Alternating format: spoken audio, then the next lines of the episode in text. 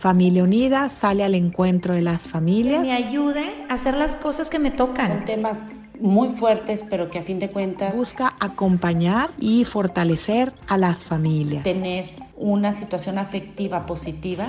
Y así Familia Unida se acerca a las diferentes etapas de la vida.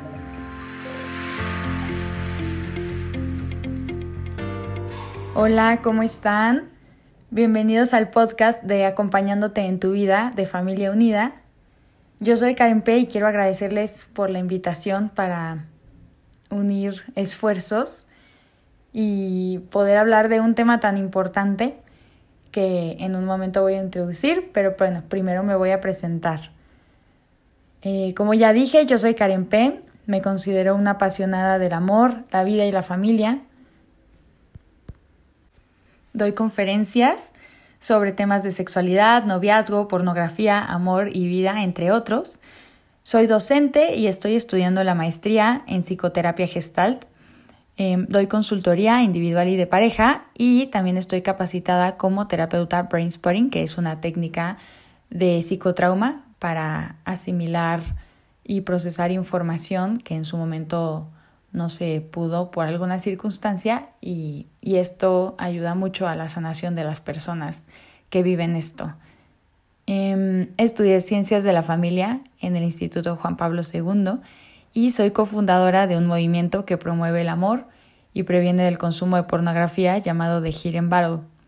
Estoy certificada como instructora del método de ovulación Billings y hoy estoy sumando esfuerzos con Familia Unida para abordar un tema del que se habla poco, pero que realmente está muy presente en nuestra sociedad y es el tema de la pornografía.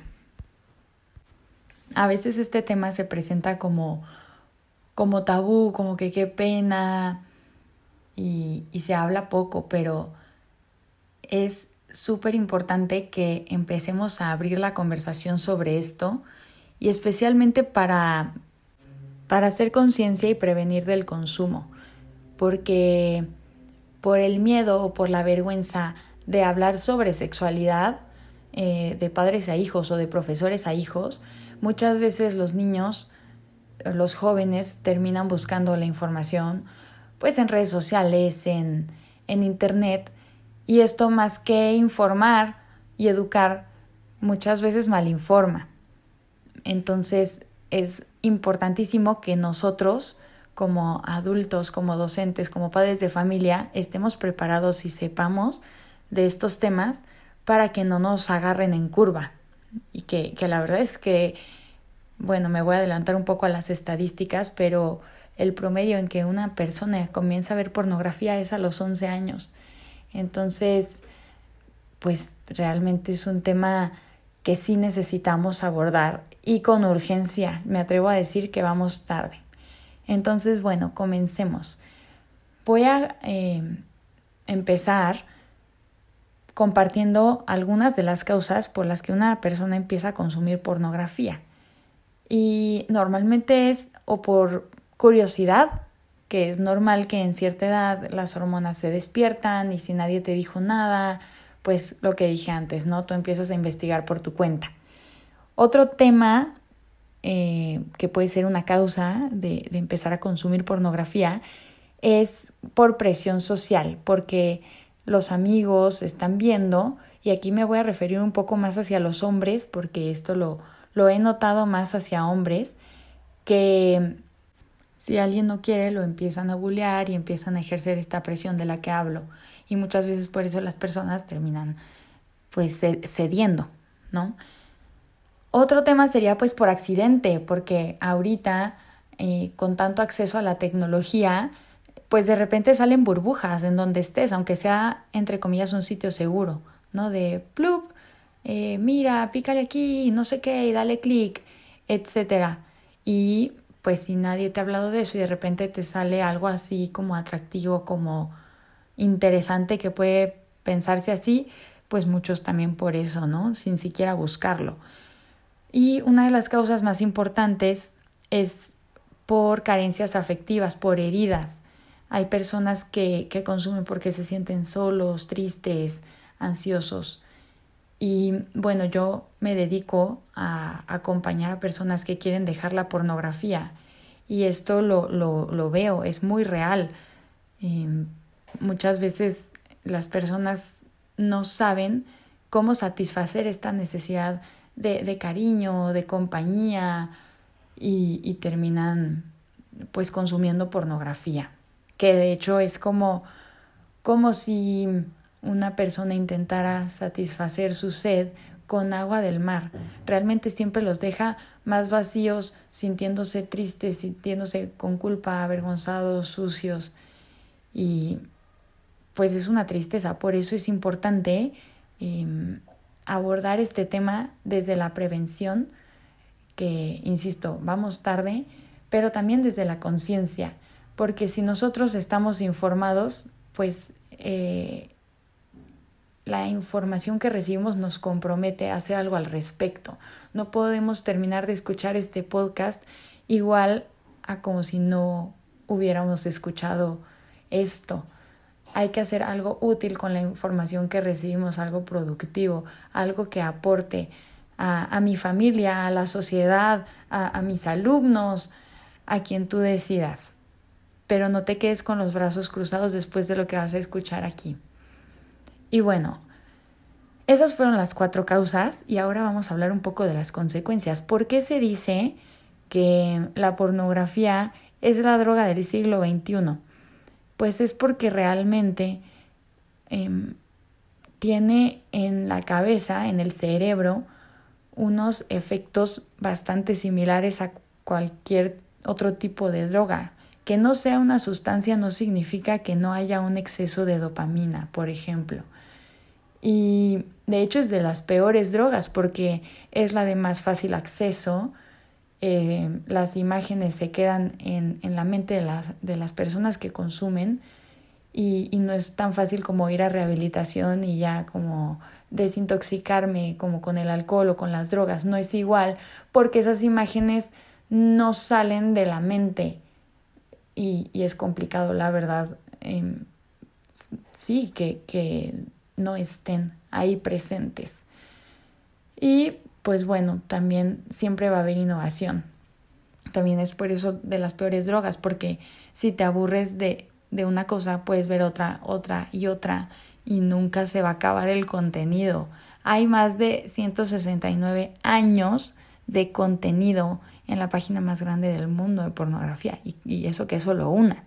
Entonces, siempre va a haber más y más y más. Y es que las personas que, que ya tienen este el consumo de pornografía como un hábito, no se excitan con el desnudo, se excitan con la innovación. Entonces, por eso este es un tema que tiende a escalar. Es decir, si al principio se veían eh, dos personas teniendo relaciones sexuales, después eh, eso no es suficiente y empiezan a, a buscar otro tipo de, de términos eh, mucho más puede ser agresivos o mucho más degradantes o mucho más, em, sí, violentos, etc. Ok, entonces ya quedó claro que es una adicción eh, por el exceso de dopamina que hay en el cerebro. Entonces la persona que consume siempre va a querer más y más y más.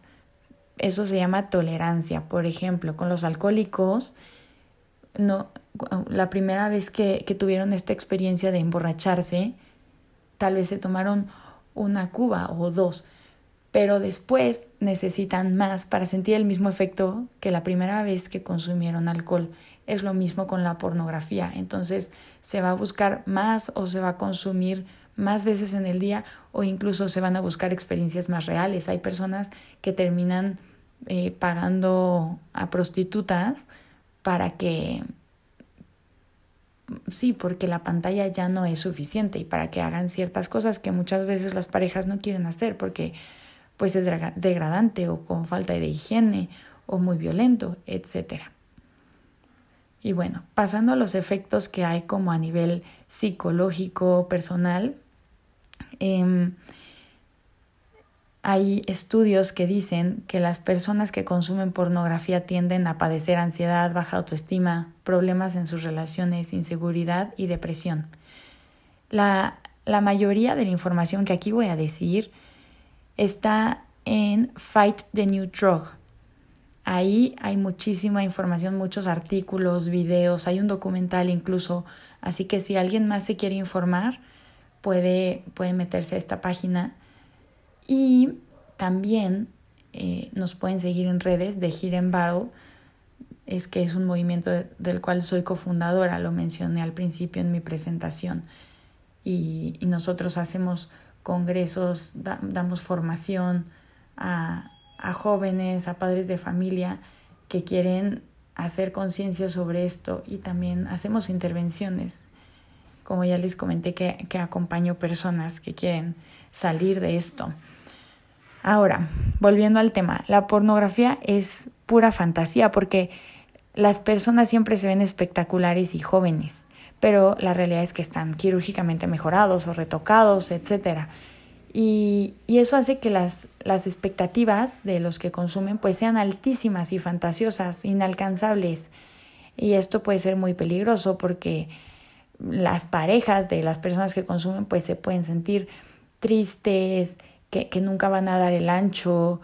Em, sí, algunos la sienten incluso como infidelidad.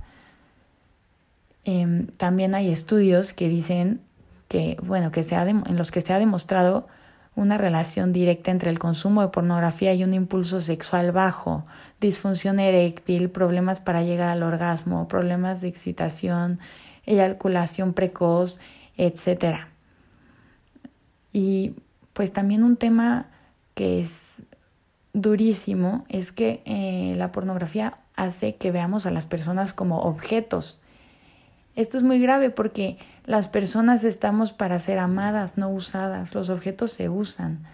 Y si nosotros no logramos distinguir a una persona de un objeto, pues entonces estamos reduciéndola a nada y no reconociendo su dignidad que muchas veces eso pasa no solo con las personas del otro lado de la pantalla, sino que eso se, se vive también con las personas que nos rodean. Y eso es efecto de, consumir pornografía.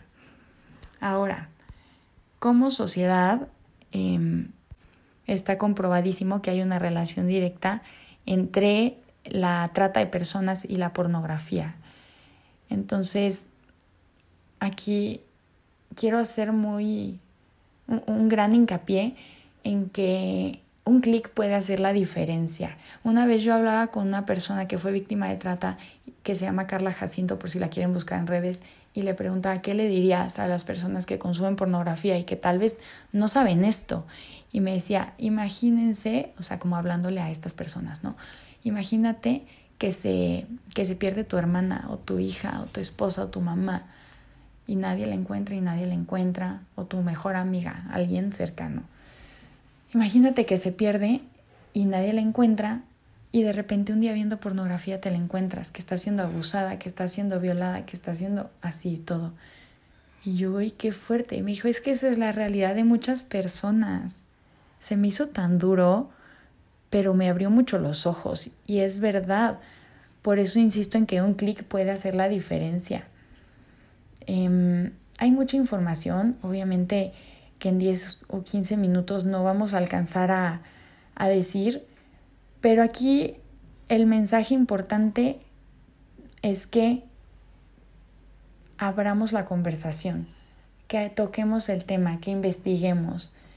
Y bien decía San Juan Pablo II que el problema de la pornografía no es que enseñe mucho, sino que enseña demasiado poco. Entonces, construyamos una, una civilización del amor a la que tanto nos invitaba él, construyamos una sociedad de bien común en la que todos nos hacemos cargo de todos y no solo, bueno, obviamente empezando por mi familia, pero, pero siendo conscientes de, de que lo que yo hago impacta, afecta a los demás, así sea un clic. Em, quiero terminar agradeciendo a, ustedes que están escuchando este, este podcast, agradecer de nuevo a Familia Unida por la invitación. Y bueno, búsquenos en, en redes sociales, estamos como de Hidden Battle, que significa la batalla oculta, y si alguien aquí que está escuchando es consumidor, yo le digo y le recomiendo que lo hable, porque el silencio puede ser muy dañino para la persona. A pesar de que es un tema que, que causa mucho, mucho dolor y mucha pena, es mejor hablarlo y pedir ayuda, porque si no, pues se va a seguir cayendo en eso y es un, es un ciclo vicioso, ¿no? Recuerden que estamos hechos para el amor y que nunca hay que conformarnos con menos que eso. La pornografía no es amor, es una copia barata, es insuficiente. La pornografía no satisface. El amor es lo que satisface. Estamos hechos para la comunión, para el encuentro. Busquemos eso que realmente sí nos llene el corazón. Muchas gracias.